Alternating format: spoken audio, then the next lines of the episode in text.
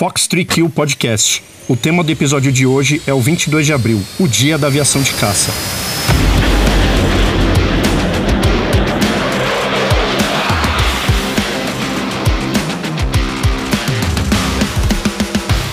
Fala pessoal, sejam bem-vindos a mais um episódio de Fox 3 Kill Podcast, um programa que tem patrocínio master da Saab, que é a fornecedora dos caças F-39 Gripen da Força Aérea Brasileira. Fox 3 Kill Podcast é um programa pioneiro que se dedica aí para tratar assuntos sobre aviação de caça da Força Aérea Brasileira. Esse aqui é o nosso 12 episódio. Você pode escutar todos os programas é, no Apple Podcasts, Google Podcasts, no Deezer, no Spotify, no canal da Hunter Press no YouTube, onde você também pode conhecer outros trabalhos que nós temos voltados aí para a parte do audiovisual, com documentários, webséries de aviação, muito bacana. Quem não conhece, acessa o canal da Hunter Press lá no, no YouTube. E também nós temos o nosso próprio website www.f3kpodcast.com.br. No site, além de você ter acesso a todos os episódios, tem um blog, tem informações interessantes sobre aviação de combate, aviação de caça. Acho que vocês vão gostar bastante de conhecer é, esse nosso canal. É um local que nós chamamos nossa base aérea, onde tudo, tudo de principal do nosso programa está que está relacionado ao nosso programa está publicado lá. No décimo episódio de Fox 3 Kill Podcast, nós abordamos um tema muito interessante que foi a atuação da aviação de combate lá no, nas ações do Rio Traíra em 1991. Foi um episódio aí marcante, ocorrido há mais de 30 anos e que até hoje desperta muito interesse uh, do público em relação ao que foi feito tanto nas ações aéreas da, da FAB quanto as ações em solo desencadeadas pelo Exército Brasileiro. Acontece que eu tenho um contato com uma, um dos militares do Exército que atuou lá no, no Rio Traíra. Ele ouviu o episódio 10 do que o nosso entrevistado foi o Coronel Magno e ele mandou a seguinte mensagem que eu vou ler para vocês. Abre aspas. Acabei de ouvir agora e é uma viagem no tempo, tantas situações e emoções. O Coronel Magno aí não faz ideia da nossa alegria em ouvir ao longe o roncar dos motores deles até sobrevoarem sobre nós. O sentimento de que sim, nós podíamos contar com o apoio aéreo. Eu era com dois do destacamento Bravo de Forças Especiais. Em uma situação, eu tive que de quebrar o silêncio rádio e me comunicar com a aeronave da FAB solicitando confirmação de apronto de possível apoio aéreo em zona vermelha, ou seja, no território inimigo. Conseguimos retrair e em seguida nos posicionamos numa clareira, sinalizamos com fogo para sermos avistados pelos pilotos e vieram dois helicópteros para nos resgatar já do lado brasileiro da fronteira segue ilustração desse momento. Fecha aspas. E aí ele mandou algumas imagens aqui bem interessantes sobre a, a situação que ele vivenciou lá. E o Coronel Magno mandei essa mensagem para ele e ele respondeu, abre aspas, envio um grande abraço para eles e nossa admiração e respeito por tudo que eles fizeram lá embaixo, se arriscando e infiltrados. Merecia um belo filme. Só quem operou lá consegue compreender a dimensão dos obstáculos. Eles honraram os que por lá tombaram. Missão inesquecível. Fecha aspas.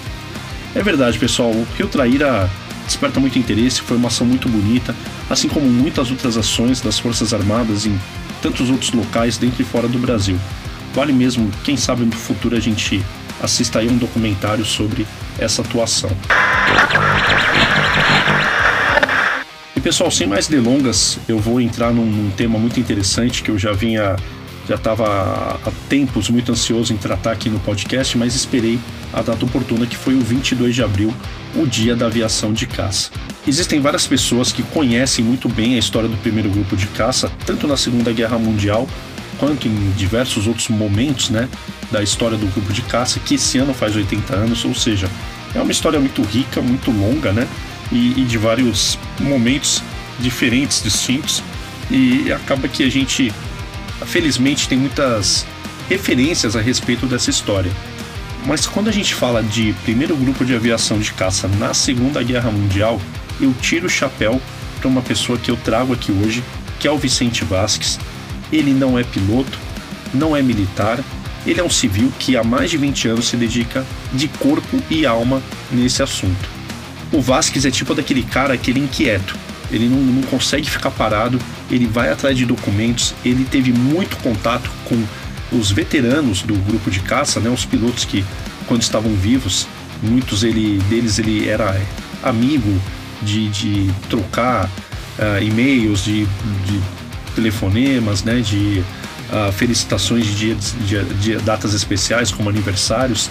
Então o, o Vicente também ele estabelece pontes com outras entidades e órgãos que inclusive estão fora do Brasil, né, em busca de documentação, de fotos, para cada vez mais descobrir sobre a história do grupo de caça.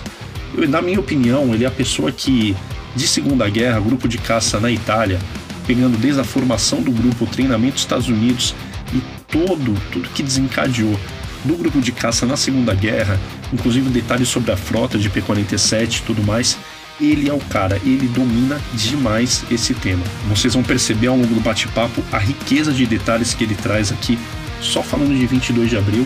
Tá? Foi um, um papo muito agradável, muito interessante, e vocês vão ver como ele domina o assunto e quanta coisa, até de, de certa forma inédita ou pouco abordada, ele traz aqui no, no, no nosso programa de hoje. Vasques, é com muita honra que eu, que eu Uh, recebo você aqui hoje. Muito obrigado por, por aceitar o nosso convite. Fight Song.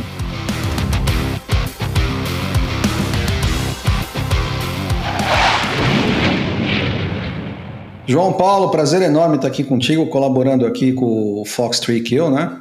E você exagerou bastante, viu? Ah, você exagerou bastante. A galera vai não ver é? isso Não, não, não. Eu vou, te, não. eu vou te falar uma coisa rapidamente, que é o seguinte, cara. É, eu já eu falo isso várias vezes, quem me conhece já me ouviu falar isso mais de uma vez.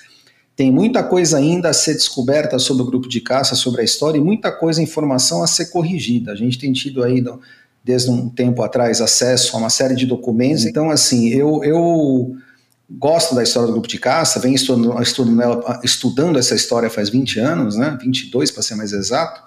Mas assim, você chutou alto aí a agulha aí, mas eu agradeço, mesmo assim. Não, mas ó, muita gente. Então faz assim: você lidera essa esquadrilha para descobertas e correções históricas do grupo de caça na Itália e uma outra galera vem te dando suporte aí como teu ala, porque você é muito fera nisso aí. Bom, eu faço o melhor que eu posso, mas assim, eu, eu, pra falar a verdade, eu não gosto muito do título de expert, né? Que isso joga em você uma condição de realmente ser conhecedor. E eu costumo dizer o seguinte, cara. No assunto grupo de caça, pelo menos até onde eu conheço, cara, ninguém hoje é expert no assunto. A gente tem muita informação repetida, assim. A gente tem muita coisa conhecida baseada no livro dos veteranos, vamos dizer assim, né? Em depoimentos, etc. Que, claro, são fontes primárias, são fontes importantes, né? Mas muita coisa, a documentação está colocando aí uma luz nova em certos assuntos, né? E, e Vasco, comentando assim, grupo de caça, né? É, é, chega o 22 de abril. Qual era a situação do grupo de caça no 21 de abril de 1945, né, em relação a perdas de pilotos, a, aos aviões que eles já tinham perdidos ou estavam usando, onde que eles estavam sediados naquele no 21 de abril, é, antes né, do, do dia D, que foi o 22 de abril. Ok, vamos lá. É, 21 de abril. Bom, essa altura o grupo já estava sediado em Pisa, né, desde setembro. O grupo teve em Tarquínia, como você sabe, né, desde que chegou no, no, no começo de outubro até o começo de dezembro. Tarquínia, inclusive, era um, era um aeródromo temporário. É, o grupo, na verdade, não era nem para dentro para Tarquínia. Né? O grupo, a base inicial do grupo na Itália, quando ele saiu dos Estados Unidos, era para ele ter, era ele ter ido para Pomigliano. Olha só. Tá? Porque, é, porque o grupo de caça ele ia atuar como? Ele ia atuar na defesa aérea da região de Nápoles. Lembra que o treinamento dele nos Estados Unidos foi todo focado em combate aéreo. Não que não treinassem, né? Bombardeio em mergulho, é, o Piquet, né? Mas o foco era o combate aéreo. Faltando cinco dias para o Colombi chegar em Nápoles, veio uma ordem para mudar a base de Pomigliano para Tarquínia e que o grupo ia mudar de. O, o Columbia era um navio, né? Que é. levou dos Estados Unidos para a Itália. Isso, isso. O Columbia era um navio. É, era, um, era um transatlântico francês transformado em transporte de tropas, né? Faltando cinco dias, veio a mudança de destino. Até tem um relatório do brigadeiro, do brigadeiro Vanderlei, aonde ele fala que, pô, já tinha 30 dias que tinham falo, conversado e em cima da hora mudaram, né?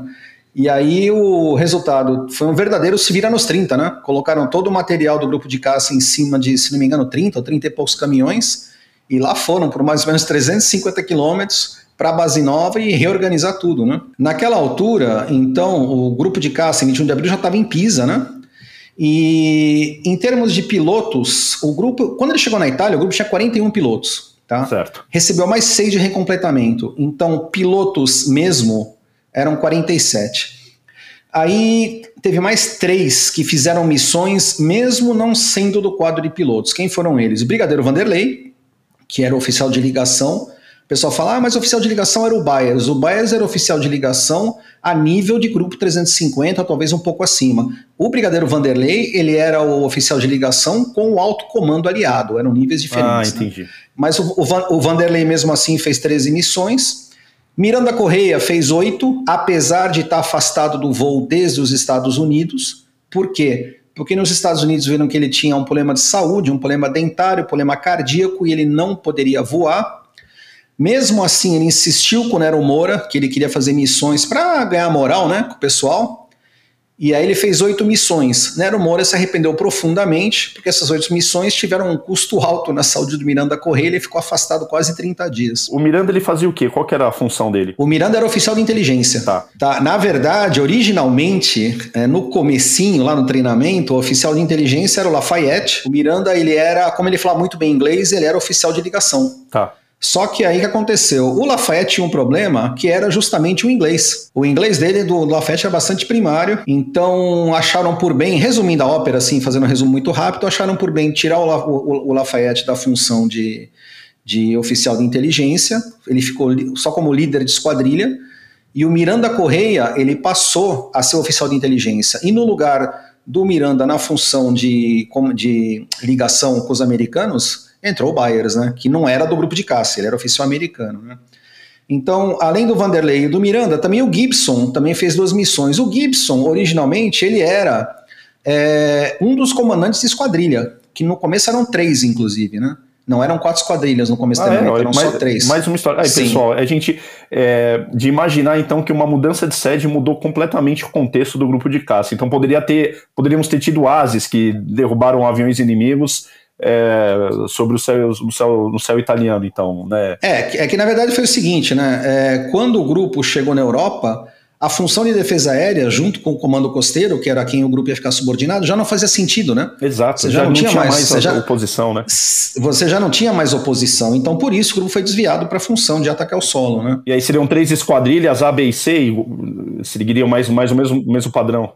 Eram três esquadrilhas. Na verdade, nos documentos, é, naqueles mais, vamos chamar de oficiais, quando você vê, eles chamam primeira esquadrilha, segunda esquadrilha e terceira esquadrilha. Tá. Tem, algum, tem alguns documentos internos do grupo que eles falam verde, vermelho e amarelo. O Gibson, então, ele era para ser um líder de esquadrilha, né? Lá no, no começo do treinamento, era um dos três líderes de esquadrilha. Ele depois ele acabou sendo o mudado para a função de comandante do escalão, do escalão terrestre. Por quê? Porque o Gibson não foi aprovado no treinamento no Panamá. Tá? Olha só. Mesmo assim, o Gibson executou duas missões na Itália. E ele tem uma coisa que eu acho muito bacana mesmo, que é uma mostra de humildade dele, que ele mesmo, em determinado trecho de texto que eu li em algum lugar, ele fala assim: e nas duas missões eu vi que realmente eu não estava apto para ser líder de esquadrilha. E em compensação, como líder do esquadrão terrestre, ele foi assim de uma eficiência fantástica. Ele foi um grande líder do esquadrão terrestre. Olha só. O esquadrão terrestre então, é o que? Eram mecânicos, do pessoal de terra, assim? Exato, pessoal de terra, né? Pessoal terrestre. A gente, eu, eu costumo usar os termos que usa nos documentos, que é escalão terrestre tá. e, escalão, e escalão volante. Escalão volante, pessoal de voo, né? Certo. Então, no total, o grupo teve 47 pilotos, somando de recompletamento, mais o Vanderlei, o Miranda e o Gibson que fizeram algumas missões. Naquela altura do 21 de abril, voltando ao 21 de abril, o grupo já tinha perdido 22 pilotos. Caramba. Quatro mortos em, quatro mortos em combate, Cordeiro, Medeiros, Aureli Santos. Quatro mortos em acidente, Gastaldoni no Panamá, Sapucaia com aquele acidente do P-47, Valdir e Ritmeister na colisão do C-47 com, com o avião do Perdigão. Sete abatidos. Desses sete abatidos, três que conseguiram saltar e se esconderam, que foram o Danilo, o Joel e o Cope, né? E quatro que saltaram e foram capturados, Correia Neto, Assis Brandini e Mota Paz. É, então, mais sete afastado de, afastado de vez por motivo de doença ou por motivos diversos. Resumindo, o grupo tinha 21 pilotos disponíveis. Tá? E, na verdade, Danilo estava de volta no, no grupo de caça. Já tinha voltado da, da, da famosa fuga né, dele. Pô, isso né? aí é maravilhoso. Aquela história dos, dos três. É, isso aí dá um, mais uma hora de, de conversa só desse assunto. Só que é o seguinte: Danilo foi abatido, voltou a pé, e qual era a regra? Todo piloto abatido que voltasse à base e tivesse escapado, ele não poderia voar novamente, porque se ele fosse abatido de novo e fosse capturado, ele podia revelar a rota de fuga. Tá? Então, Danilo, apesar de estar no grupo, ele, além de piloto, ele era, ele era o chefe da seção de transportes, ele não voava. E você tinha Armando Morgado, Lagares e Menezes, que estavam no grupo, estavam presentes, mas eles não podiam voar porque eles estavam temporariamente afastados. Eu não tenho exatamente o motivo disso, mas imagino que por doenças temporárias. Não, não podemos esquecer que era comum você ter um afastamento dos pilotos por um tempo por algum motivo de saúde. Por exemplo, é, uma causa muito comum era a tal da aerotite, né? Que era uma doença do, do, do, do, sistema auditivo causada pela alta altitude, né? Vamos lembrar que o P-47 não era pressurizado, né? É, e voava muito então, alto, no, né? No, Mesmo assim. É, exato. Então, no frigir dos ovos, eram 21 pilotos, mais o Bayer, 22 pilotos então. Os Thunderbolts, nós tínhamos perdido 13 em abatidos, 6 em acidente, mas isso não era problema, porque a gente tinha Thunderbolt no estoque ainda, em Nápoles, né? Suficientes, então não, não, não havia deficiência nenhuma. Ou seja, disso, o Gargalo né? era piloto mesmo. O Gargalo era piloto, entendeu? Tanto é que tem uma coisa, né? Quando você fala do limite de força, qual é o, o, o limite dos americanos? Ele era medido pelo número de aeronaves, que era o Gargalo. Por quê? Eles tinham mais piloto do que aeronave. Olha só. Tá. Eles não tinham problema de pessoal, então? Não, nenhum. A média calculada dos americanos era de 0,9 aeronaves por piloto. Entendeu? Cada esquadrão tinha em média 28 aeronaves para 30 pilotos. Olha só. Já no brasileiro era o, já no brasileiro era o inverso. A nossa força era medida pela quantidade de pilotos. O nosso limite, o nosso gargalo, eram os pilotos. Tanto é que no nosso no grupo de caça, a média era 1.30 aeronaves por piloto. Cara, que impressionante, que impressionante. É, pois é. E mesmo assim eles fizeram o que fizeram, né?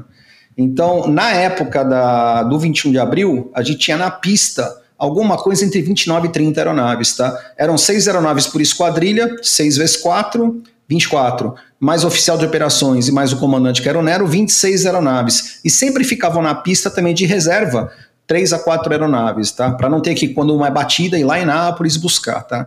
Tá. Vicente, só uma coisa, assim, só uma, uma curiosidade. Quando você fala na pista, é comum a gente falar Quantos aviões estão num esquadrão na, na, pista, na linha de voo? X. Então você sabe que Isso. disponível para voar. Então a gente Exato. tinha essa quantidade. Estou desconsiderando aviões que estavam ali por algum motivo numa manutenção. É, não, não, tinha... não, não, não, não, Isso era o total, assim, era a carga total do, do A carga total de aeronaves na tá. base era em volta de 30 aeronaves, tá? Tá, entendi. Sempre. Entendi. Okay. Então, resumindo a tua pergunta, 22 pilotos, cerca de 30 aeronaves, e uma experiência aí de aproximadamente 370 missões cumpridas. Já eram veteranos àquela altura, tá? tá? Então é isso. Entendi. E, e, e, e, o que, que aconteceria, assim, a gente entra 22 de abril, ele não é uma data qualquer, né? Não é porque do nada o pessoal decidiu executar o maior número de missões, né? Não foi por acaso. Tinha a tal ofensiva não. da primavera. Isso. Assim, muito resumidamente, tá? A ofensiva da primavera foi a ofensiva aliada contra os alemães, que começou no começo de abril, se não me fala a memória, eu acho que dia 6. Eu acho né? que foi por aí. É, e foi até o final da guerra. E a, a, o objetivo era quebrar as linhas de defesa alemã, alemães, assim, na, na frente ocidental e avançar em direção à Alemanha. Na Itália, o foco dessa ofensiva era cruzar o rio Pó. Ok. Tá? É, os, os aliados tinham avançado no ano anterior, é, mas não tinham conseguido chegar até o, até o rio Pó. Então veio a ordem do general do, do Marclar do, do Quinto Exército, que ele queria o que ele dizia era o seguinte: destruir o maior, número, o maior número possível de tropas inimigas do lado sul do pó, forçar que, que as tropas aliadas cruzassem o pó e, ao mesmo tempo, você também tinha que impedir que as tropas alemãs que estavam na Itália atravessassem o pó e conseguissem fugir para território alemão e reforçassem a defesa da Alemanha. Ou seja, você ia tá. quebrar então, as, as linhas, ia criar até. Você ia sufocar, né? Criar ilhas assim de tropas. Elas não conseguir fugir, nem ser recompletados, nem receber suprimentos. Ou seja, você Exato. ia sufocar mesmo. Exato. Então, assim, resumidamente é isso. Agora, especificamente falando do 22º Comando Aerotático, o Tactical Air Command, que era o comando tático abaixo do qual o grupo de caça estava, né?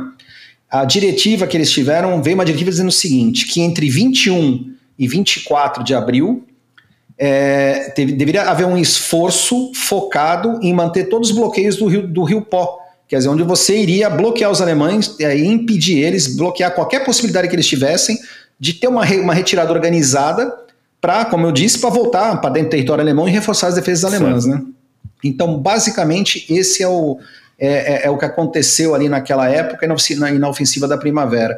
E o 22 de abril foi o dia onde foi exigido o maior esforço, o dia de mais força sobre os alemães foi o 22 de abril. Então combinou no 22 de abril ter essa, talvez não tenha sido então planejado que o 22 seria o ponto alto. Poderia acontecer nesse período, não, não, não. né, até 24. É, veio, veio, não, na verdade é assim, a diretiva era que em 21 a 24 seria um esforço maior e veio uma ordem especificamente falando que no dia 22 de abril seriam exigidas, de cabeça não lembro se era 200, 250 missões dos grupos de uh, dos grupos de caça-bombardeio, né? Lógico, no, no, no, dos grupos. No caso do brasileiro, a gente fala grupo, mas era uma esquadrilha, uhum. né? Tá? Inclusive, tinha uma a ordem especificava, se não me falha a memória, era que era a distribuição máxima das forças alemãs ao sul do rio Pó. Inclusive, a, a distribuição das missões eram um terço ao norte do rio Pó e dois terços ao sul.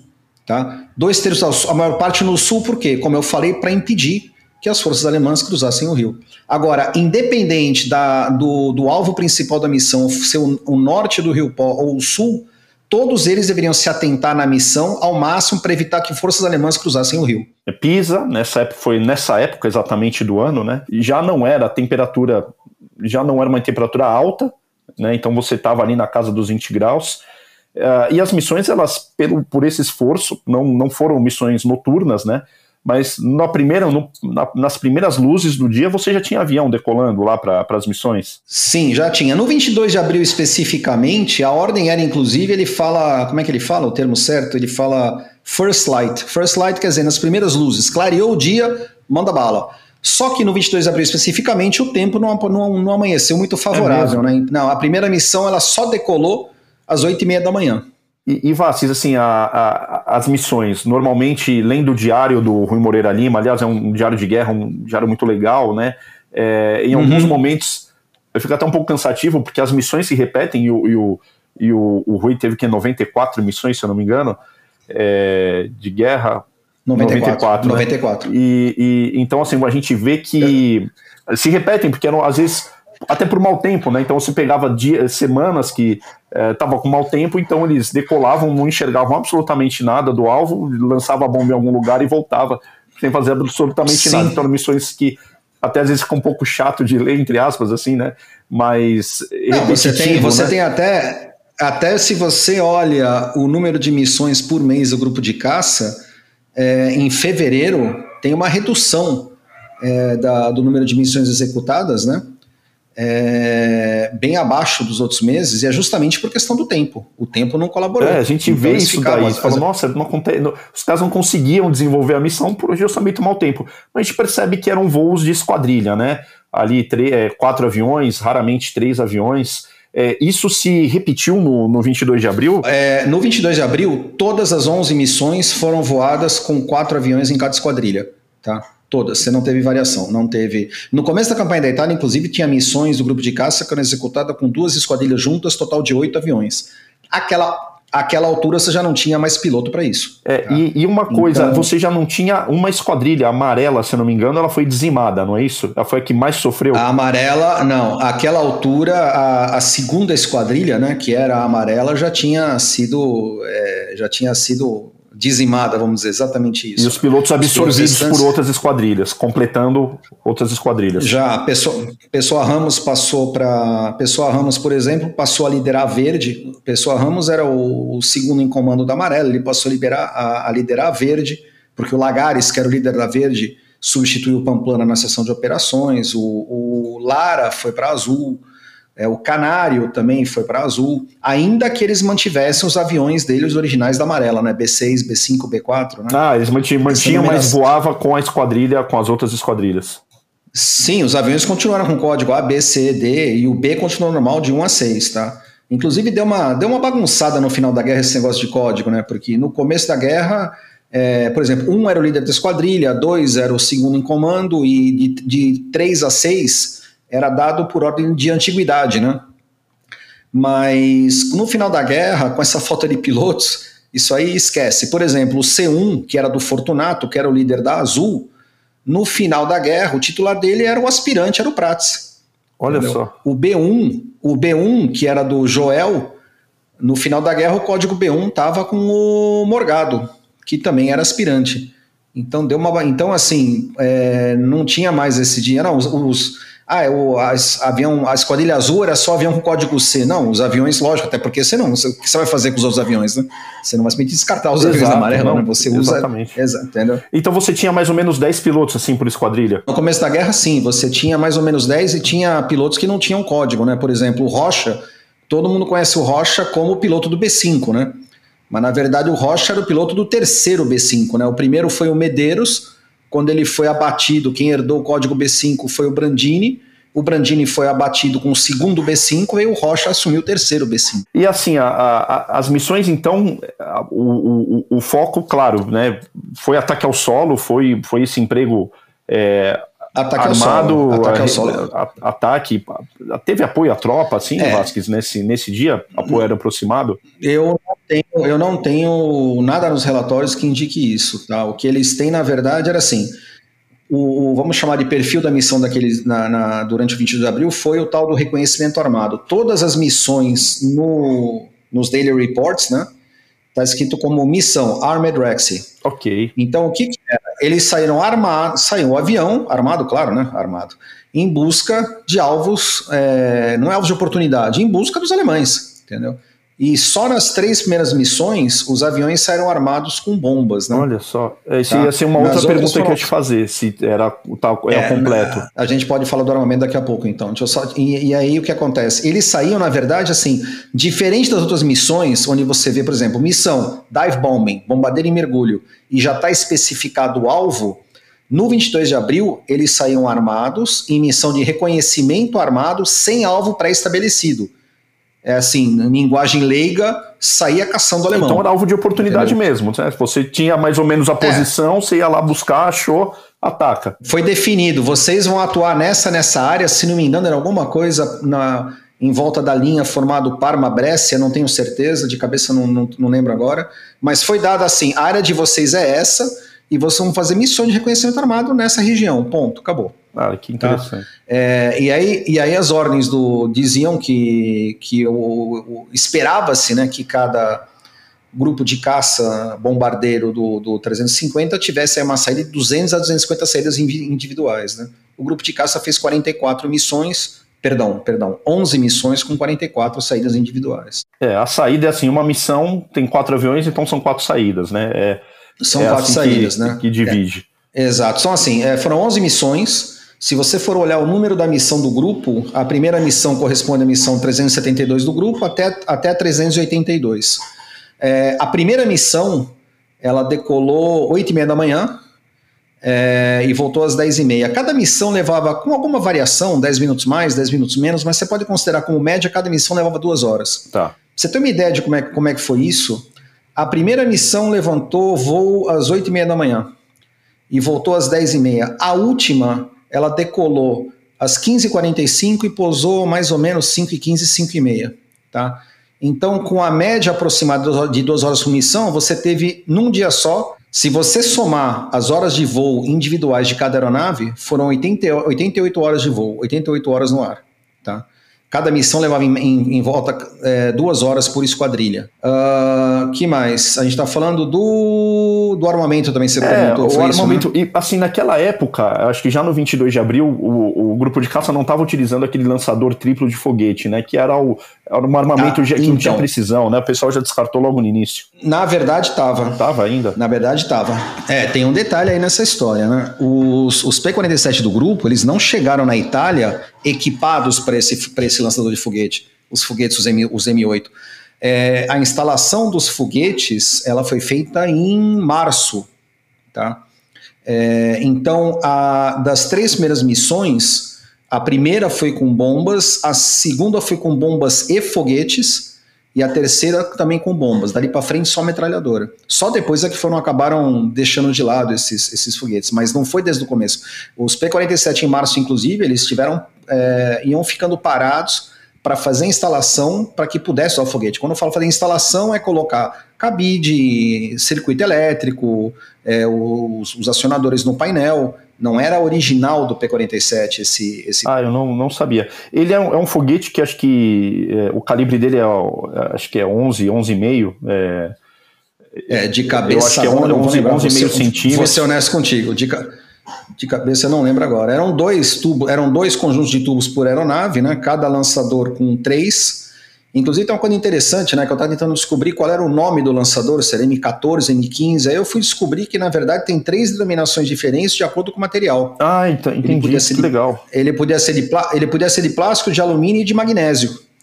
Então, dependendo do material do tubo, ele tinha dominação M14, M15, M16, um negócio assim. Os nossos acho que eram que eram em metal, não era em magnésio e nem era, e nem era em, em material plástico, que tinha pouca resistência também. Era usado duas, três vezes, depois era descartado. É, olhando que está no Mosal, a gente percebe que ele é de metal, né? Mas esse é magnésio, ele o, é alumínio, o alumínio já não, não, não, não, não conheço, não, não tenho essa, essa, essa certeza. Então, não, então, eles usam, na verdade, o foguete usou uma vez só, né? Foram usados uh, 3 vezes 2 em cada avião, 6, 6 vezes 4, 24 foguetes em uma missão só, depois não se usou mais. Que eles perceberam que ao longo do ah, dia não precisava de bomba e foguete, era metralhadora resolvia o problema? Era mais, eu não sei, não sei dizer o porquê, mas o que eu deduzo é que é o seguinte, né? Era mais é, útil você usar a metralhadora, porque alvo, os alvos principais eram principalmente tropas, veículos e não edificações, né? Era alvo móvel, Entendeu? né? Então não faz, eh, justifica alvo você móvel, ter né? aquele arrasto, levar uma bomba, ter aquele trabalho de armar Exato. um avião com bomba mais tempo em solo. Né? Exato. E aí que acontece? Para ter uma ideia, cara, da, do uso da metralhadora, é, cada missão, é, porque é o seguinte, o P-47 ele tem capacidade teórica no manual de mais ou menos, acho que 400 e poucas é, cartuchos por metralhadora. Agora, tem umas fotos do Byers que você vê que a tampa do compartimento de, de munição está aberto e você vê lá o número lá 257, 267 como número máximo, né? Por quê? Porque você colocando menos cartuchos, você deixa a fita mais livre para se movimentar e com isso você diminui a chance dela engripar. Então, na verdade, o limite que os P-47 carregavam nosso era 257 cartuchos por metralhadora, e, mas na média eles levavam 960, 200, perdão, 240 tá. Tá, né, durante o 22 de abril. Então, cada missão, você, o curioso é assim, todos os, todas as missões, sem exceção, o total de cartuchos é 7.680,50 o que dá uma média de 1.920 por aeronave, Meu Deus. 960 por asa, 240 por metralhadora. Meu Deus. Aí, Vicente, disso, disso quanto foi usado? É, varia de missão a missão. Teve missão, principalmente as primeiras, onde eles acabaram usando mais as bombas e os foguetes, onde foram usados 400, 500 cartuchos, né? Dos 1920. Teve outras que no total da esquadrilha, dos 7.860 foram usados 7.400. Cara, ou seja, então, quase queimou. Se bobear o que ficou é o que, quase queimou. É o que gripou e parou, né? É o que Se travou bobear, ali, deu queimou. alguma pane. É exato, entendeu? eu fico pensando, né? A gente já estava ali há, sei lá, mais ou menos é, 15, 16 dias do fim da guerra, né? É, contanto que 8 de maio a gente sabe que não foi executado nenhuma missão, ou poucas missões foram executadas, né? Tem aquele aquela entrevista que o Torres fala, né, que ele estava voando, tanto que ele não, não considera aquela centésima missão porque ele não fez absolutamente nada, que foi a rendição, né, é, pedindo para que as esquadrilhas é. voltassem para a base. Então, não sei se no dia 8 a gente chegou, o grupo chegou nas primeiras missões do dia a executar alguma missão ofensiva, né, foi, foi realmente con concluída. Na verdade, a última missão do grupo foi dia 2 de maio, que na Itália o encerramento foi dia 2, não dia 8. Ah, é? Tá. Entendi. Então, assim, é, no dia ali no dia 2, né? Você. É, então, nem sei se a gente se chegou, mas a gente estava perto do fim, né? Então, 22 de abril, você estava ali há mais ou menos 12 dias para acabar a guerra na Itália. É, a FLAC ainda era um, uma, um inimigo, assim, um, uma ameaça muito presente? Cara, eu acho, eu acho, que, eu acho que esses caras tiveram dois, dois inimigos no 22 de abril, né? O primeiro, claro, a FLAC, né? A FLAC, o, o, normalmente a FLAC que foi encontrada, na maioria das missões, era a FLAC de baixo tá. calibre. Normalmente 20 milímetros, muitas vezes aquela famosa Virling, né? Mas não menos perigosa, tá? Até porque para você usar metralhadora você não está em alta altitude, né? Você está mais Exato. baixo. Então você está muito mais propenso a fogo de baixo calibre, né? Tá? É, flak pesada foi encontrada em uma missão, eu acho, ou duas, se não, me, se não me falar a memória. Eu lembro que teve duas que não foi encontrada a flak. Agora, tinha um outro inimigo, que é o que você mencionou, né? Aquela altura era o cansaço e o medo de morrer próximo do final da guerra, né? Você imagina você saber que a guerra tá para acabar, que é uma questão de mais uns dias, e você de repente toma ali um tiro no lugar errado e você vai embora, entendeu? Então acho que isso devia realmente gerar um estresse nos pilotos, fora o cansaço, né? E outra coisa, falar em cansaço, deixa eu aproveitar e encaixar uma coisa aqui.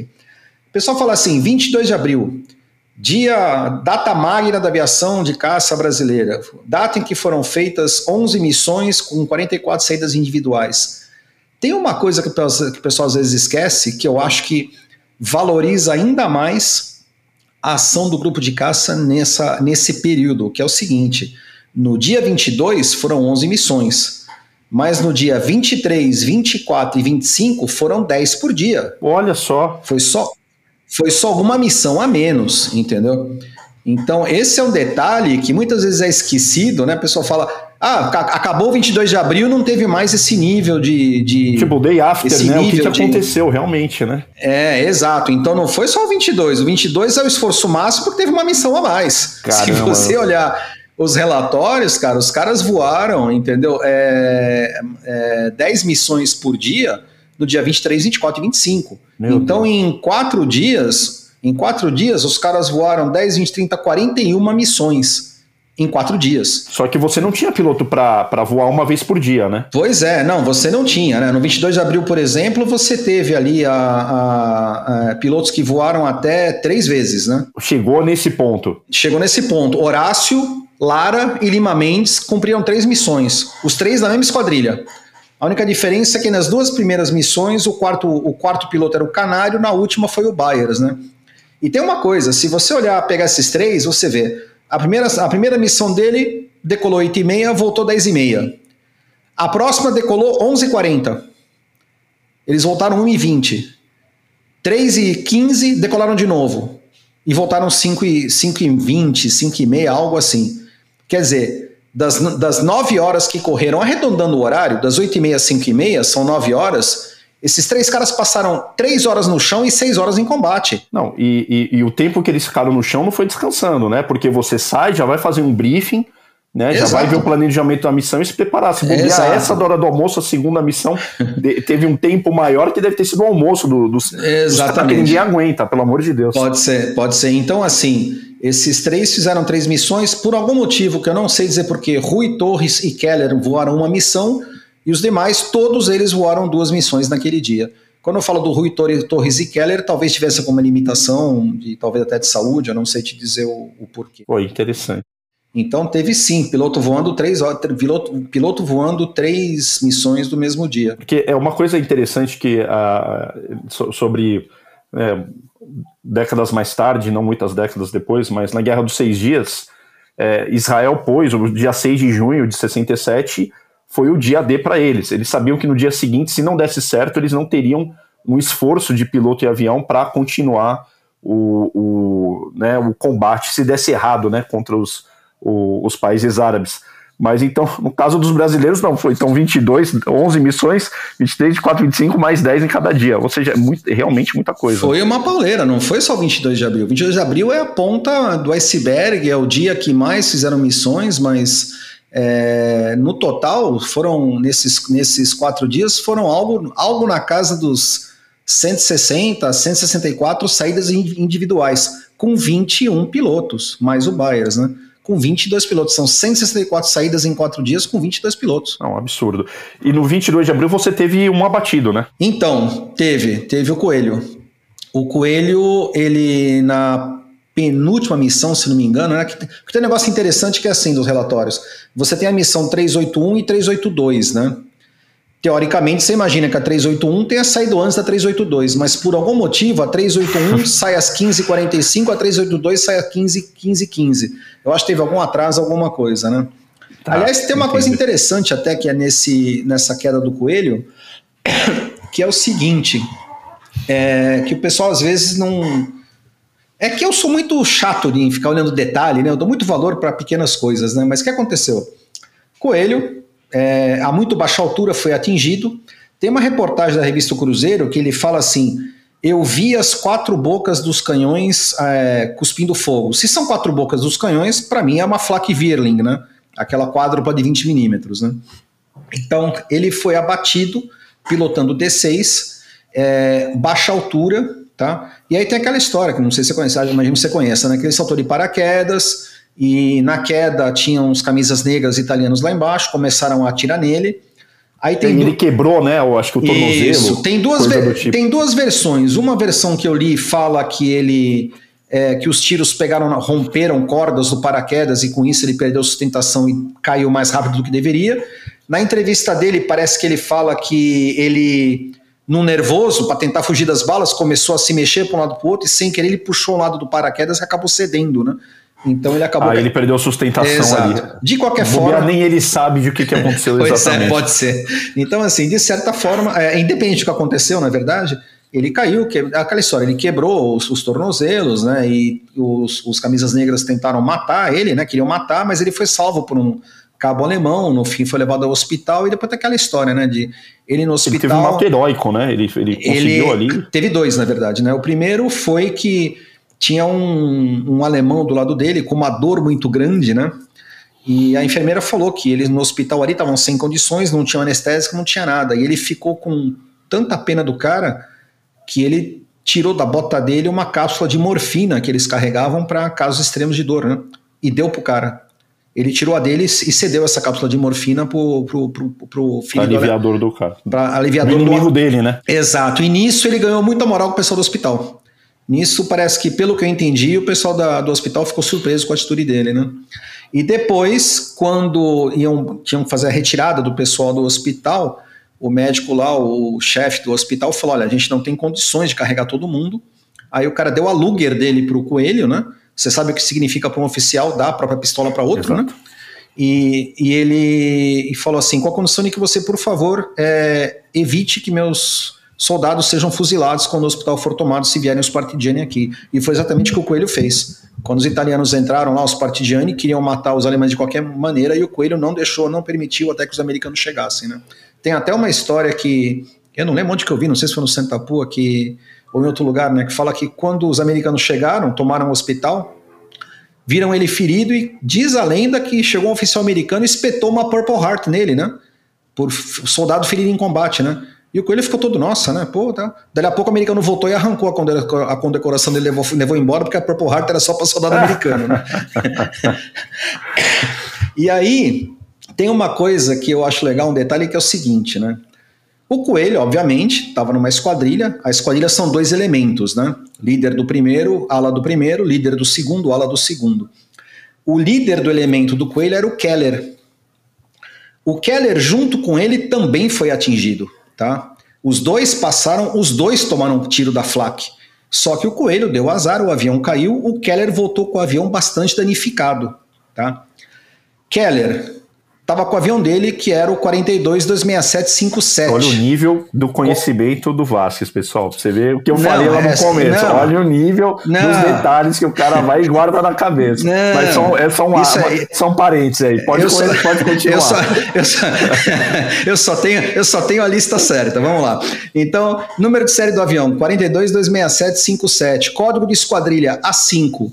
Você sabe onde esse avião está hoje?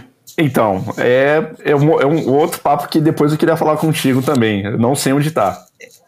Vamos lá. O A5 do Keller está espetado na base aérea de Santa Cruz com a pintura do avião do Lima Olha Mendes. só. Putz. Então, quando você vai na cerimônia do P-47, na base aérea de Santa Cruz, é, como é que se fala? Eu tô com a palavra louvar na cabeça, é errado. É honrar naquela cerimônia os veteranos de guerra na tua frente ali não é só um avião veterano de guerra, é um dos dois aviões brasileiros que foram atingidos pela FLAC no dia 22 de abril e conseguiram voltar para base. Cara, Aquele é um verdadeiro veterano do 22 de abril. Aliás, pessoal, é uma, uma coisa que eu esqueci de falar, é, a gente está fazendo essa entrevista hoje, 1 de maio, feriadão, é, agora são 7h10 da noite e Uh, dia 22 de abril, o, o Vasquez recebeu é, o reconhecimento, né, o membro honorário lá em Santa Cruz. Fizeram questão de entregar. Ele é da, mora no litoral de São Paulo, mas fizeram questão de entregar em Santa Cruz por conta, reconhecendo, né, é, além dos trabalhos dele, reconhecendo essa ligação com o grupo de caça.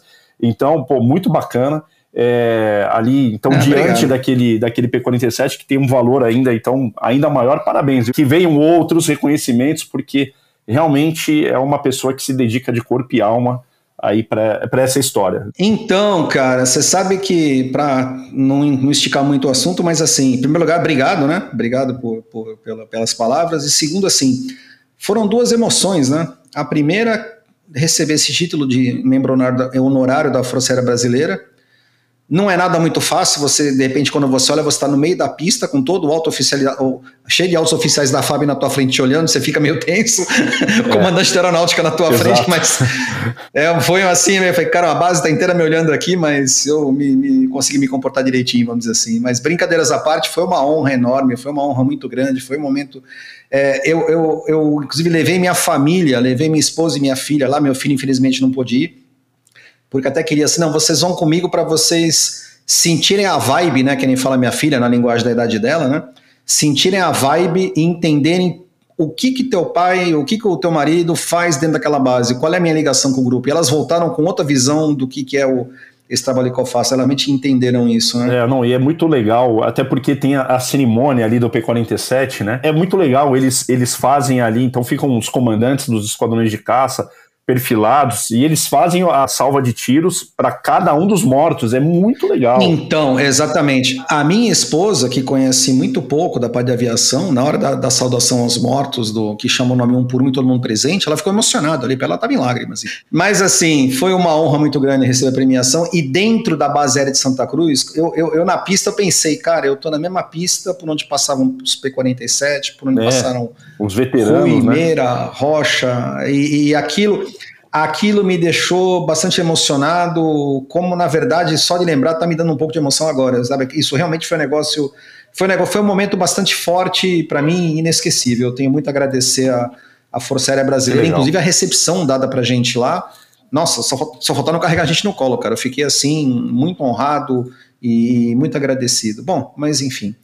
Então, voltando lá na, no P47, Aquele P-47 que está lá é, uma, é, é efetivamente um veterano do dia 22 de abril. Uma, uma coisa sobre 22 de abril que eu também queria comentar. A gente fala do esforço dos pilotos, que, pô, né, sobre-humano. Mas e a turma da graxa, né? Pessoal que estava em solo.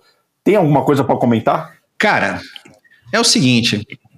Tenho, tenho, tenho, tenho, tenho. Infelizmente a gente não tem muita coisa escrita, mas a gente vendo algumas coisas a gente consegue deduzir, né? Pra você ver, em um dia foram 11 missões, 45 saídas individuais. Se você pegar o período de tempo que durou a ação durante o dia, né? Começou 8 e meia da manhã na primeira decolagem e a última, e o, é, no final da tarde, a média foi lançada uma missão a cada 40 minutos. Isso. Se você, for, é, se você fosse tirar uma média por avião, que não faz sentido porque eles não, não, não, decolavam sozinhos, né? Mas daria mais ou menos um avião decolando a cada nove, a cada nove minutos e meio. Só que é o seguinte: você tem aí é, cerca de 30 aviões disponíveis. Então você teve mais saídas do que aviões disponíveis. Com certeza teve avião que teve que pousar, rearmar, e eventualmente até com dano de combate alguma Aí, coisa. Com pane, né? então, às vezes volta um trabalho... pane, o cara precisa resolver, sei Sim, lá, como, exato. outro avião então, assim, ou, ou, resolve a pane. Então, assim, a gente falou agora há pouco aí da disponibilidade, né? Do, a gente comentou dos, dos, dos da disponibilidade dos aviões. É, eu salvei aqui, eu fiz uma colinha dos números aqui, cara, que eu achei muito interessante, que é o seguinte: eu não tenho o de abril, mas se você ver o trabalho do pessoal de terra, cara, é o seguinte: disponibilidade dos aviões geral no 22º Comando Aerotático do, do, do da, da USAF, né? Em novembro e dezembro, 67.1. Tá. No grupo de, no grupo de caça nosso, 66.5. Em janeiro, nos americanos, 62.8. No nosso, 65.5. Caramba. Fevereiro, nos americanos, 75,3%. No nosso, 85,2% dos aviões disponíveis. Que lavada. E detalhe, e detalhe, março, 70,6 nos americanos, 69 no nosso. Os americanos têm 1,6%. Só que é o seguinte, né? É, em março foi quando, em média, quatro aviões brasileiros eram tirados por vez para colocação dos foguetes. E aquilo que eu falei, você instalar os foguetes nos aviões não era só vai lá e coloca o foguete. Você tem que fazer os furos para colocar o negócio, passar a fiação elétrica, fazer a instalação do painel. Não é uma coisa de um dia para o outro, né? Então, mesmo assim, nós ficamos só 1,6% atrás do, do, da, da manutenção americana. Então, e aí, eu, uma coisa que eu li um tempo atrás numa apresentação que eu fiz em Porto Alegre, e eu salvei aqui, que eu acho que é a melhor definição que alguém poderia dar do, do trabalho pessoal de terra Brigadeiro Perdigão, sempre ele, que é um cara, o cara é um poeta, é um escritor fantástico, né? Ele escreveu o seguinte, eu vou te pedir a liberdade para ler isso aqui. Pode ele falar, fala assim, mal. É impossível, porém, cometer a injustiça de encerrar estas páginas, quer dizer, do livro dele, né? Sem render homenagem aos oficiais e praças cujo trabalho decidido e leal foi o grande sustentáculo do voo. No quadro geral da unidade, os pilotos são os braços que ferem o inimigo mas o corpo que o sustenta, o cérebro que o dirige, estão na mecânica, nos almoxarifados, na sala de informações, no rancho, na secretaria. Menosprezar o valor do esforço anônimo e dedicado desenvolvido no solo como suporte direto para as ações enroladas além dos apeninos seria conceber o grupo como o falso ídolo dos antigos brahmanes, com cabeça de ouro e pés de barro. E o que eu falo é o seguinte: o grupo teve cabeça de ouro e pés de ouro também. O pessoal de terra fez um trabalho fantástico. Eu acho, inclusive, que a gente, quando fala do grupo de caça, claro, os pilotos são os caras que iam lá dar cara a tapa, são os caras que iam enfrentar a FLAC, são os caras que arriscavam a vida. Mas eu acho que a gente precisa dar mais valor para o pessoal de terra do que a gente dá ainda. Não, eu, com, com certeza. Você imagina que essa, essa, essa tropa, né?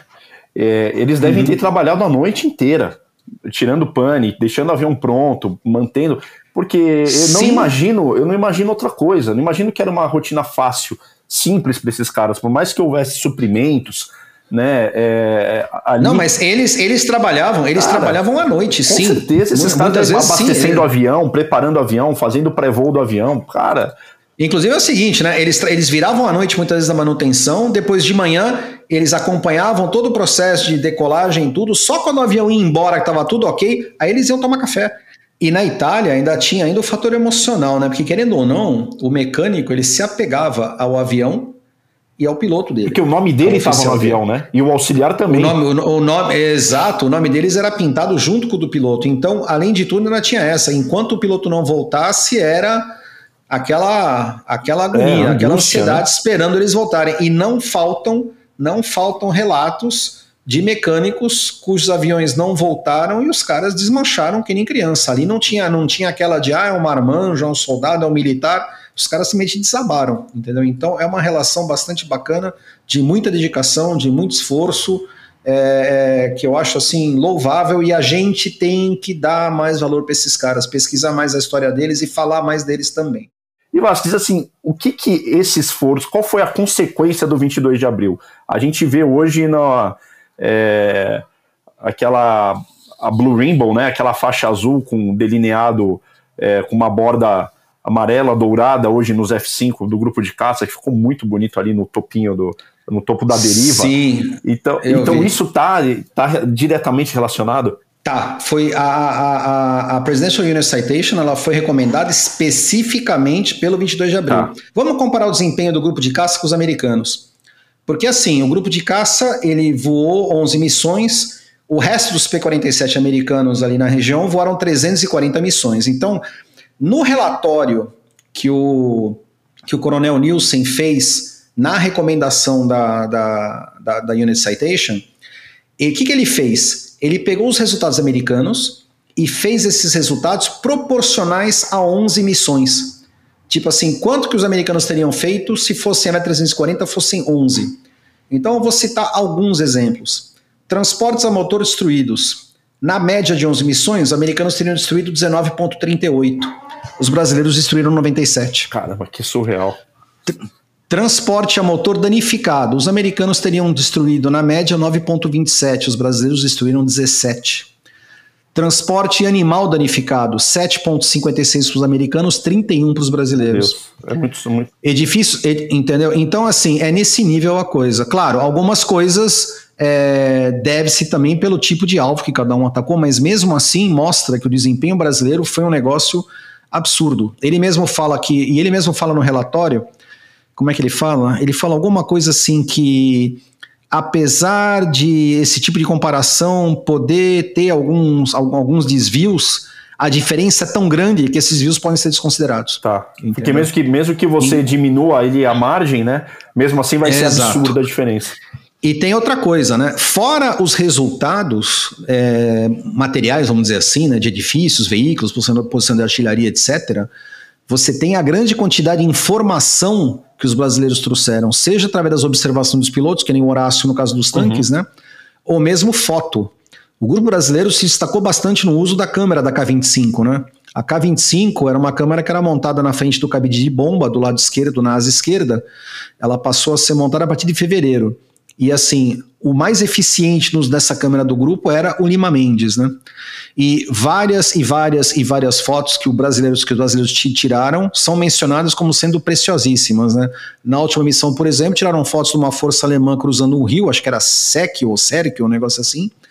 E Identificando isso, os americanos lançaram um ataque em cima desses tanques, entendeu? Foi muito valioso a contribuição do, dos brasileiros em termos de informação. É, uma curiosidade, eu achava que essa câmera ela só funcionasse no momento do ataque. Então, quando ele pressionava, não, não, não, não, ela era uma, era uma outra câmera, porque o avião tinha uma câmera interna, né? Não, é, é assim, uma coisa é uma coisa, outra coisa é outra coisa.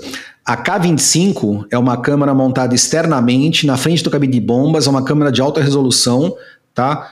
É, que normalmente era usado inclusive depois do ataque para você fotografar os resultados. Isso é uma coisa. A câmera que você está mencionando, ela fica na asa direita, é um quadradinho, um buraquinho do lado da entrada de ar que tem na, perto da raiz da asa.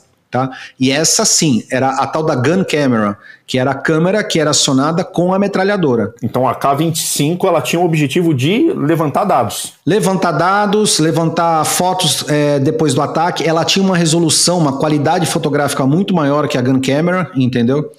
Então era usada para normalmente para exatamente o que você falou, para levantar dados, tá? Olha que é, legal.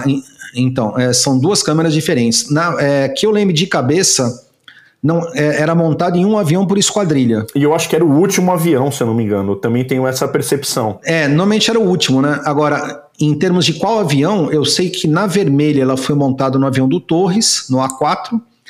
Na azul, ela foi montada no C5 do Lima Mendes. E na verde, ela foi montada no D5 do Meira. Ah, claro, na amarela não tem, porque agora que eu lembrei, ela, eles, elas, essas câmeras foram adaptadas nos aviões nossos em fevereiro de 45. Em fevereiro a amarela já tinha deixado de existir, por isso que você não tem, por isso que você não tem avião da amarela com a câmera, claro, né? Puta, que legal. Então é isso. Que bacana. E, e aí, você está falando assim, do esforço e da consequência, né? É, você vê, aquela famosa tabelinha que o Rui sempre falava, né? No fim, os brasileiros destruíram 15% dos transportes motorizados, danificaram 13% dos, dos, motorizados, destruíram 85% do depósito de munição, destruíram 35% dos depósitos de combustível, mas voaram só 5% das missões do 22º Comando Aerotático. Isso, claro, causou uma, uma impressão muito grande nos americanos, né? E eu, eu cito aqui o finalzinho do relatório de inteligência do grupo do 350, que você perguntou assim, qual foi o efeito, né? O que, qual foi a consequência que você falou? É, a consequência engano, né? do 22. Do 22 de abril. Eu vou resumir isso numa frase só. Ele fala assim: o trabalho do primeiro grupo de caça brasileiro, no 22 de abril, contribuiu materialmente e diretamente para o estabelecimento, para a, o estabelecimento da cabeça de ponte no dia 23 de abril e para uh, o, o, route, route é, é, e para a debandada desordenada, né, das tropas alemãs no Vale do Pó, e assim também acelerando o final da campanha. Em uma frase resumida a importância do grupo de caça no 22 de abril. E aí, então, o 22 de abril, por esse motivo, então, virou a data magna da Força Aérea Brasileira. Tem um detalhe, tá? Que é, eu acho que talvez o pessoal saiba, só para lembrar, que esse 22 de abril ele é uma data festiva na Aérea Brasileira, mas não desde a Segunda Guerra, né? Ele foi formalizado como uma data festiva da FAB em 1966, quando o, pre o presidente era Castelo Branco e o, e o, ministro da Aeronáutica era Eduardo Gomes, tá? E pelo menos o decreto da época, ele não menciona exatamente dia da aviação de caça. Ele menciona que será considerado uma data festiva da Força Aérea Brasileira, a data comemorativa à morte da Força Aérea, né? Por ter sido o momento em que houve o esforço máximo da FAB como um todo, representada pelo grupo de caça, né? Tá? Antes disso, não existia o, grupo, o Dia da Aviação de Caça, o, o 22 de abril não era formalizado como uma data interessante, comemorativa. Interessante. Aí, com isso, então, a gente está falando, a gente tá falando da, da Presidential Unit Citation, né? Acabou a guerra, comandante do 350, Ariel Nielsen, né? Ele viu o trabalho que os brasileiros fizeram e recomendou o, o grupo de caça para receber essa condecoração. Eu tenho uma cópia do documento deles, ah, são mais ou menos 47 páginas, fora os mapas onde ele detalha minuciosamente todas as ações do grupo de caça, tudo o que foi feito, no, e ele fala especificamente pelas ações do 22 de abril, ele coloca todos os resultados, missão por missão, faz os comparativos com os americanos, quer dizer, é um negócio super detalhado, tá? E recomendou para Presidential Unit Citation. Na verdade, ele recomendou para Distinguished Unit Citation, porque só passou a ter o nome de Presidential Unit Citation depois de 1957, né? E aí, por algum motivo, essa recomendação desapareceu, ficou esquecida. Olha só. Não sei se não sei se por aquela coisa pós-guerra ou algum, por algum motivo isso sumiu. Não, não se tocou mais nesse assunto. Até que 1984 entra um nome chamado John Byers. O que eu tenho aqui, sujeito a talvez algum erro, e espero não estar sendo injusto com ninguém, é, o Byers, eu tenho uma cópia da carta que ele mandou para o irmão em 84, para o Paul Byers nos Estados Unidos. E, assim, numa linguagem simples, ele fala o seguinte: olha, grupo de caça, lá naquela época, foi recomendado para receber a Presidential Union Citation e no frigir dos ovos até hoje não teve nenhuma, nenhum reconhecimento oficial do governo americano relativo à ação dos brasileiros. Pô, seria legal se a gente tentasse desenterrar essa, essa comenda, porque no ano que vem, que seria 85, né? Seriam uns 40 anos do fim da Segunda Guerra. Ou seja, ele foi dar uma reclamada lá pro irmão, é, né? ele foi tipo, porque o irmão tinha contado. a orelha. O irmão tinha contado lá na, na USAF, lá na Flórida, lá. Não lembro, pra ser honesto, eu não lembro se o irmão dele era militar também, talvez fosse, eu não lembro de cabeça agora. Mas resumindo a história, o irmão dele começou a cutucar os pauzinhos lá com os militares americanos. Depois, aqui no Brasil, eu vou corrigir uma coisa, uma falha minha da última vez que eu toquei nesse assunto, que aqui no Brasil teve uma participação também bastante grande de um cara chamado Silvio Potengi, que na época era, era, o comandante interino da Base de Santa Cruz. Caramba, o Silvio. Potengi. É, numa entrevista, que eu dei, numa entrevista que eu dei um tempo atrás, eu cometi a heresia de não mencionar o nome dele, entendeu? Inclusive, falei do Bayers, esqueci dele, né? Peço desculpas agora.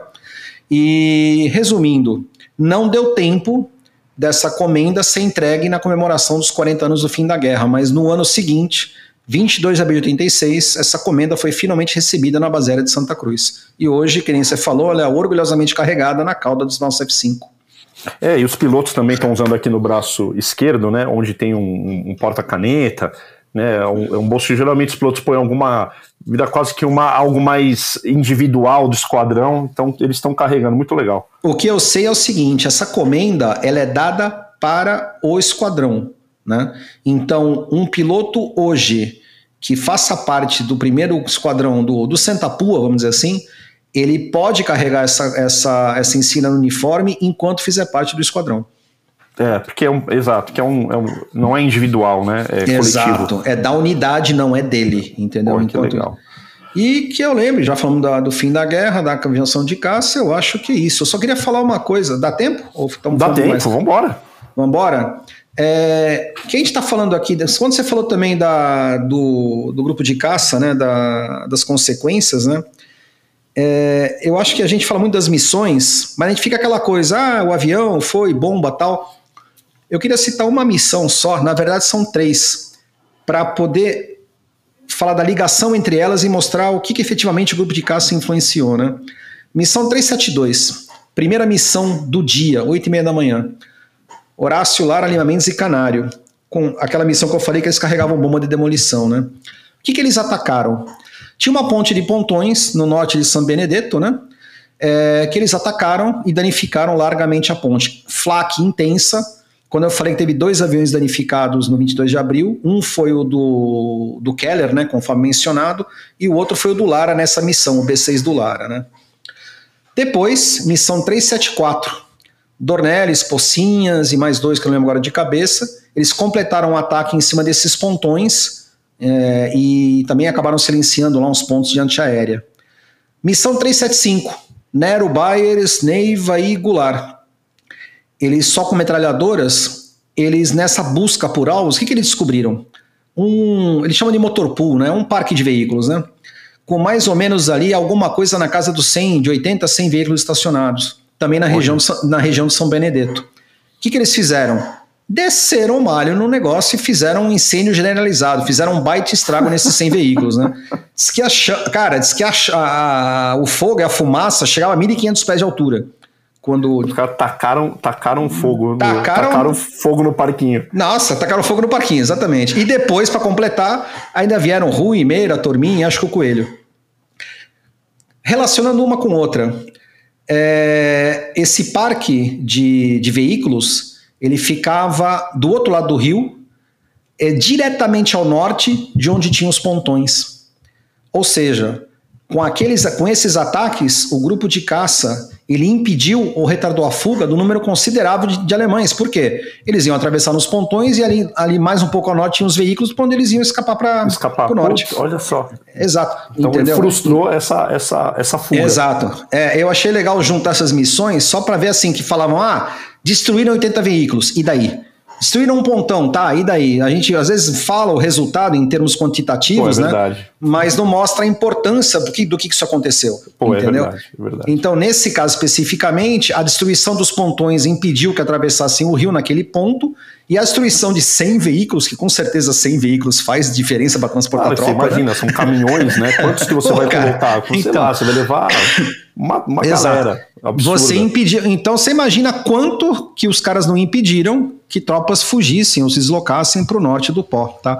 Então esse é um exemplo só para mostrar como é que funcionava, a importância, como é que isso colaborava com o esforço aliado, né? Só lembrei desse detalhe. Pô, legal. E acho que é isso. De cabeça, a menos que tenha mais alguma pergunta, não sei se tem algo mais. Não, Vaz, muito legal. Eu acho que a gente tem outras coisas para falar de grupo de caça, porque a gente só falou de 22 de abril, que né, deu, deu essa dimensão enorme. É, uhum. Mas é, certamente, eu acho que entender mais sobre a gente entender numa outra uh, sobre outros aspectos, né? Sobre uh, o próprio avião, sobre a figura de Nero Moura, enfim, existem acho que outros temas que a gente pode explorar e com certeza a gente precisa voltar, aproveitando que são 80 anos, né, do, uhum. é, do grupo de caça, de criação do grupo de caça que vai ser celebrado em dezembro deste ano. Então acho que é importante a gente é, trazer esses assuntos aqui e dar mais uma luz, né? Não, Falar cara, de coisas mim, que são realmente interessantes. Para mim vai ser um prazer, cara. E assim, como é que eu vou falar isso sem parecer. Eu amo de paixão falar desse tema. Primeiro, pela parte da história. Segundo, porque alguns dos veteranos eu tive o prazer, a honra de chamar de amigos, né? E realmente é, honrar a memória deles é algo que me, me, me enche de, de orgulho e, eu, eu e é uma coisa que realmente faço por, por paixão pelo tema, paixão pelo assunto, cara. Então, se você precisar, eu puder colaborar, a gente pode falar de P47, pode falar de até das sessões. Tem, e, e assim, você pesquisando os documentos, você começa a achar coisas interessantes onde você menos espera. Você está só um exemplo rápido. Por exemplo, sessão de saúde você começa a pegar lá os, os relatórios aonde é, consta quem foi no hospital, quem teve o quê, quem passou mal, quem não sei o quê. Aí uma, você começa a olhar Nero Moura. Ele teve uma crise de gastrite aguda por motivos emocionais por causa da queda do irmão. Porque o Danilo. Irmão, porque, porque o Danilo, o que acontece? O Danilo foi, ele foi abatido a muito baixa altura. Como ele foi abatido a muito baixa altura, o tempo que o paraquedas ficou aberto no ar foi muito curto. Então as pessoas não viram o paraquedas abrir. A notícia que o Nano recebeu foi: o teu irmão caiu e ninguém viu o paraquedas abrir. Entendeu? Então, então a, associação, né? Pô, exato. E aí provavelmente. Você, então, onde você menos espera, você acha coisas que fala, cara, olha só, até o lado mexem até com o lado humano da história do grupo de caça, né? Vasquez, obrigado, viu? Obrigado mesmo aí pela, pelo teu papo, obrigado pela. Cara, eu que agradeço. Pelo manancial de informações que você trouxe aqui pra gente. Não, eu que agradeço e agora é minha vez, cara, dizer o seguinte, cara, é um prazer enorme porque também você falou que você me conhece há 20 anos, né? E eu te conheci, cara, você era um molequinho ali, estagiário, novinho ainda, que nem barba direito tinha, entendeu? E hoje é. você e, e, hoje você é um dos grandes jornalistas da, da, Imagina, da aviação brasileira, cara. Eu acompanhei o teu crescimento, eu vi de onde você saiu, vi onde você chegou, vejo o que você faz hoje, cara, e sem falsa, sem falsa puxação de saco, cara. Eu dei um orgulho danado do teu trabalho, cara. Eu fico feliz Pô, pra caramba de, de ver de onde você saiu, onde você chegou e quem você é, cara. Que você continue assim. E vamos lá, o que a gente puder colaborar, lá, é obrigado. só me falar. E a gente, a gente tem os espelhos, né? A gente vai se, se motivando pelas pessoas que a gente conhece. E, com certeza. E com certeza você é uma referência também. Tá bom. Te agradeço muito aí por tudo, pelo teu tempo. Não, imagina. E bora falar mais de grupo de caça numa próxima. no, que eu preciso, no que eu puder ajudar, só falar. Grande abraço e Obrigado. senta a pua. Brasil, é isso aí.